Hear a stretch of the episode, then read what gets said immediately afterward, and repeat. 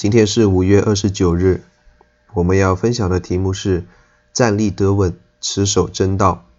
经文在帖撒罗尼迦后书第二章十三到十七节。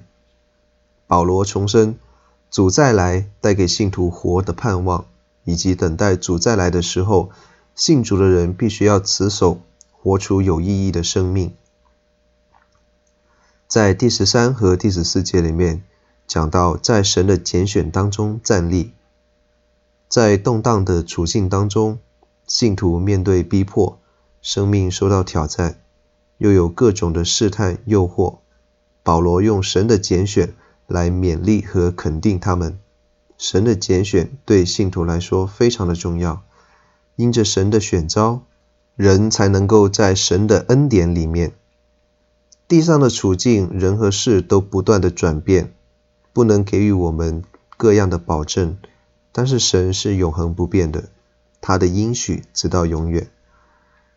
第十五节特别讲到，在领受真道上站立，神的拣选早就在耶稣基督的恩典里面为我们预备了，但是要成为圣洁、站立得稳，就必须在真道上追求成圣。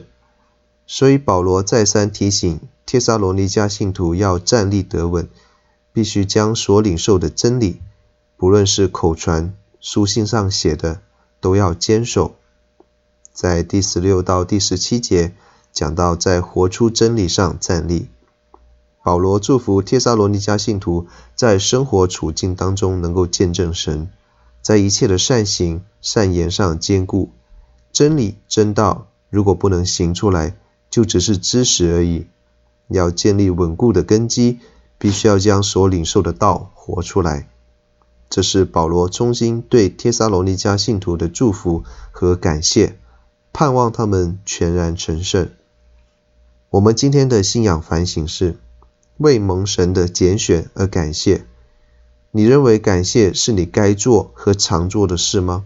人最常不自知的软弱就是忘恩负义，你同意吗？你反省个人的生活和行为，配受神的恩典吗？配做神的儿女吗？如果不是神的厚爱和怜悯，我们实在不配得神的拣选。感谢神的恩典临到我们身上，为了领受真道的学习，祷告神，成立一些学习的计划，当中包括崇拜和团契听道、学写笔记。